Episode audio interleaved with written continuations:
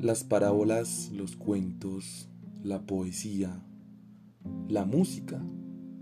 son herramientas que históricamente hemos utilizado para transmitir alguna información que intentamos preservar pero que no queremos que quede simplemente en las páginas de un libro o llenando las estanterías en una biblioteca o, o de un curso de historia. Es a través de estas expresiones que encontramos la manera en que aquellos que vivieron nuestros días, pisaron esta tierra, pisaron este aire, nos cuentan sus experiencias sobre X o Y cosa. Por eso cada semana les presentaré un cuento, una parábola, algo corto, algo preciso y puntual, para que lo analicemos, lo escuchemos, podamos comentarlo y podamos disfrutarlo en el transcurso del día.